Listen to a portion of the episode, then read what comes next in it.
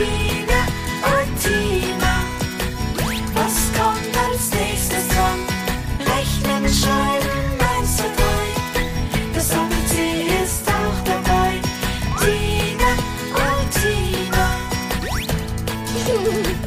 Zeig mir, was ich kann. Tina Tipps, der Lernpodcast mit Tina Kögel. Hallo, ihr Lieben. Es freut mich, dass ihr meinen letzten Podcast so zahlreich angehört habt und ich freue mich auch über jedes positive Feedback. Besucht mich gerne auf meiner Homepage www.tinatips.com und besucht mich auch nach diesem Podcast auf Instagram unter Tina Tips Podcast und hinterlasst mir einen Kommentar unter dem Beitrag zur heutigen Folge. Heute wollen wir uns wieder dem Thema der Resilienz widmen. Wir haben im letzten Podcast schon erfahren, dass Resilienz die psychische Widerstandsfähigkeit der Kinder bedeutet. Resiliente Kinder haben ein positives Selbstbild, Weltbild und Menschenbild. Resiliente Kinder können besser mit Enttäuschungen, Problemen oder Fehlschlägen umgehen. Die Resilienz ist nach aktuellem Wissensstand nicht angeboren, sondern muss erlernt werden. Das Gegenteil der Resilienz ist die Vulnerabilität, das heißt die psychische Verwundbarkeit. Heute wollen wir uns die zweite Säule der Resilienz anschauen, das ist der Optimismus. Für die Entwicklung eines Kindes ist es wichtig, eine optimistische Einstellung zum Leben zu haben, eine Alles wird gut Haltung, die wir ihnen vorleben sollten.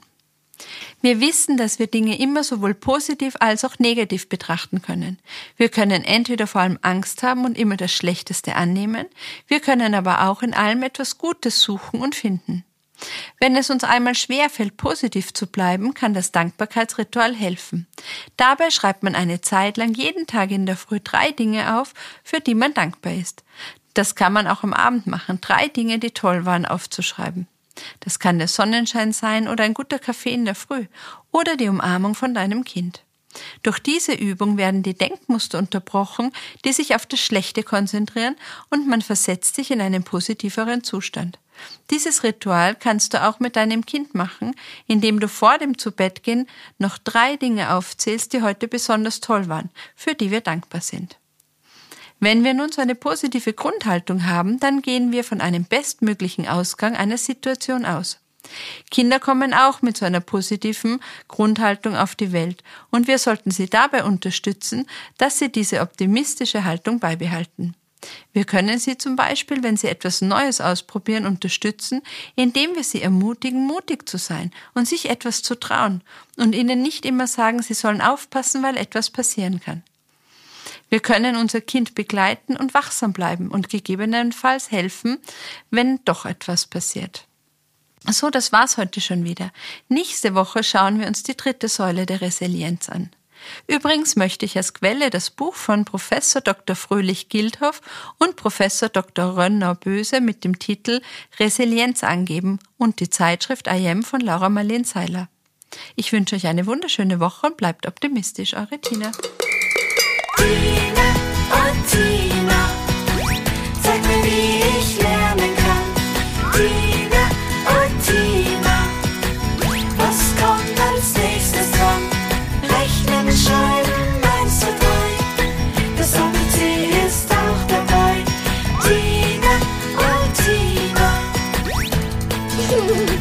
zeig mir, was ich kann.